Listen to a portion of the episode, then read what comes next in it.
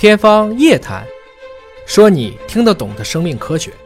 今天我们继续为您请到的是田耕博士，和我们来分享啊肝脏移植的故事。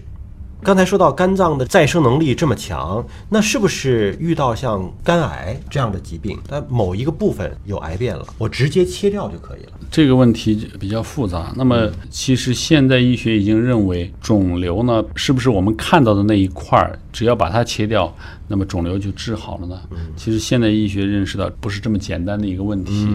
有很多现象已经提示，肿瘤在很早的时候就已经出现了转移，比如有一些肿瘤细胞已经跑到血液里面了，这现在已经被现在的医学所证实。所以，肿瘤难也就难在它没有那么容易。彻底的清除，哎，它至于，比如说我把看到的切掉，是不是就万事大吉了？其实不是这么回事。很多病人为什么切掉以后过一段时间出现了其他地方长出来的，或者又复发了等等，这些就是我们手术看不见的。由于细胞本身是肉眼看不见的，那么是不是当时就已经存在了一些细胞跑到其他地方了？可以这么理解吗？就是如果说有一些肿瘤细胞跑到血液当中，就好像是它播撒了一些种子。但这个种子又是极微观的啊，肉眼不可见，显微镜不可见，然后它就撒播在血液当中，浑身跑了。也许你这块实体的看得见的切掉了，过一段时间之后，那个种子在其他地方又发芽了。对，可以这样理解。现在已经有越来越多的研究证实，在肿瘤病人的血液里可以查到循环肿瘤细胞，医学上简称叫 CTC 的，其实就是这些肿瘤细胞从肿瘤的病灶脱落着进入血液。那么在随着血液在血液里面全身的循环，所以叫做循环肿瘤细胞。嗯现在已经在很多肿瘤病人身上检测得到。您在这个临床工作当中碰到的肝癌的患者多吗？比较多的，嗯，肝癌也是我们中国比较常见的一种恶性肿瘤。那一般比如说找到您了，到医院来了，他是属于早期啊、中期啊、晚期啊，是是什么样的一个病程的一个病人？是这样子，在以前如果对这个体检啊不太注重的时候，其实我们看到很多病人来的时候就是晚期的，就是已经疼了，对，已经疼了，嗯。已经黄了，嗯。啊，已经这个人都。肚子腹水太多了，嗯。等等各种晚期的这种表现发生了以后，他才意识到，才来看病。等再一检查，发现都要么肿瘤很大了，嗯，要么就已经转移了，嗯啊，这种情况那个往往都是晚期。早些年来看病的可能以晚期的居多。对，那么现在呢，慢慢的我们随着体检的普及，对大家这个健康意识的提高、重视，很多病人也比较早期的能够发现，比如说体检的时候发现甲胎蛋白升高啊，进行追查，或者说是做了 B 超发现一些。病灶啊，赶快追查。我们刚才讲肝脏的肿瘤，它早期没有什么表现，但是我们主动的去检查，就可以有助于我们发现它。那面对早期的肝癌患者和晚期的患者，是不是这个临床的干预手段完全不一样？那是的，完全不一样。根据分期的不同，病灶的，比如说大小、部位、数量、有无转移、病人的身体状况等等，制定每一个病人的治疗的方案。这个是不是还是我们传统认知的，就是你发现的越早，这个治愈的可能性越大？没错啊，任何肿瘤目前都是这样的。我们现在宣布肝癌治愈是有什么样的标准吗？比如说是要看它的五年生存，还是看一个什么样的指标？肿瘤的治愈这个词，我个人认为是应该慎用的啊，因为肿瘤这个病，它有可能在很早的时候就出现了转移，嗯，这是一种情况。第二种情况就是有些病人他之所以会得肿瘤，是因为他具备了长肿瘤的土壤，嗯，就是说是你把已经发芽的这一个切掉了，嗯，那么后续还会不会再发芽？这种风险是相当高的，所以治愈这个词一定要慎用，甚至临临床上我都遇到一些病人被治愈误导，所以我在这地方要提醒一下：怎么叫被治愈误导呢？啊，对，嗯，有的病人他比如他一个肿瘤，比如说乳腺癌或者肺癌或者什么，他说我已经第七年了，嗯，然后我就放松警惕了，哦，结果没想到我又复发了。他进，他说不是，别人都说五年以后就进入保险箱就安全了吗？就叫治愈了吗？嗯，因为一旦听到治愈这两个字，那么大家就会想到，哦，这个病已经和我拜拜了，我就已经好了。那么我的潜台词就是说我治好了。那么治好了，他就会想，这个病和我已经没关系了。嗯，即使这个病病人出现了哪里疼痛或者哪里有一些变化，他还想啊，这是和那个病没关系。嗯，其实没想到其实是那个病又来了，只不过是以另外一种表现形式。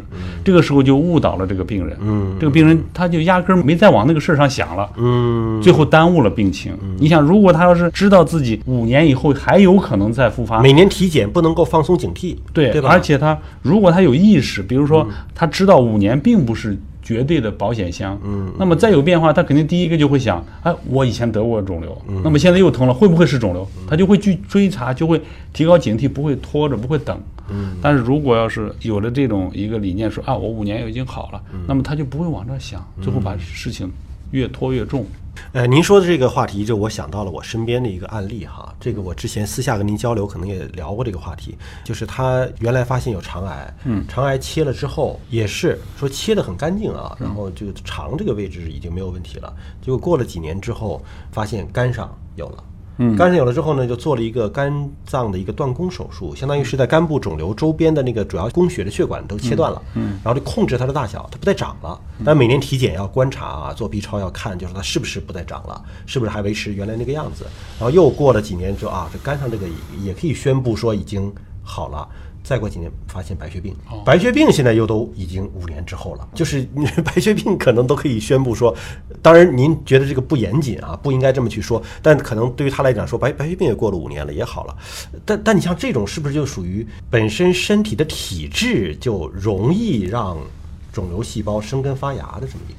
如果这个话题说深入一点的话，那么严格的来讲。每个个体都是不同的。嗯，世界上没有两片相同的树叶，就更不可能存在两个相同的人。如果都没有两个相同的人，怎么可能存在两个相同的肠癌啊，或者肝癌啊？嗯，都是非常差别很大的。嗯，所以你讲到这个例子不奇怪的。从基因的角度来讲，每个人的基因的情况都是各不相同的。啊，都是非常非常复杂的。因为现在包括得了一种癌，如果采用一些治疗方法，你比如说化疗。那么已经有一些文献研究发现，化疗药物本身的话，就具有一定的致癌的风险。哦，就是说是化疗病人发生第二种癌症的风险远远高于其他人群，正常人群就不做化疗的人群，包括放疗这些治疗措施也会引起基因的变化，就增加这个风险的。因为它是属于那种杀敌一千自损八百的，对吧？对对，好的这个细胞也是在破坏的，对，所以就是都是不得已而为之。尽管说我们现在治疗手段越来越丰富了啊，什么靶向治疗啊、免疫治疗啊，可能这个副作用越来越小了，但不意味着说是完全没有副作用的，对对吧？刚才提到了一个肝脏移植哈，肝脏移植的这个，我想起了之前有一部电影叫《暴走妈妈》。它是根据一个真实的案例改编成的电影，方清卓演的这个妈妈这个角色，就是一个胖妈妈，嗯，然后呢，她为了救自己的孩子，说要给孩子做肝脏移植，她这个应该是配型配上了哈，但是她胖啊，她不符合这个移植的标准，她就暴走、减肥、瘦身啊，让自己的体重、体脂降下来，然后直到这个肝脏符合条件了，再移植给自己的孩子。像这样的情况，就是说，真的，如果是做肝脏移植的供者，他还有要求吗？就是说，你不能够过胖或者什么之类，有有什么体检指标吗？我不是做肝脏移植的医生，但是肯定是有要求的。嗯，最起码几个方面，第一就是肝脏的体积的大小与这个病人的体重之间，它有一个比例的要求。嗯，比如如果你切掉了它的一部分肝脏，剩下的这个肝脏，如果病人的体重很大的话。剩下这一部分肝脏，它不足以完成任务。来供给他这个身，可能会对供者造成伤害。对，切掉一部分肝脏以后，那么剩下的这些肝脏不足以能够供得起这么大的体重的对肝功能的要求。嗯，所以通过减肥以后，那么就有一个肝脏的重量与身体重量之间的一个比值要达到一个符合要求的比值，这是第一个。嗯，第二个的话，过胖的人，那么对于肝切除这样一个手术的耐受性。也不够好，无论从开刀啊、麻醉的情况来讲，手术对他的心功能、肺功能、脏器的功能都有一定的要求。太胖的他肯定这个耐受能力啊，不如一个体重比较符合标准范围的这样一个人的耐受能力要强。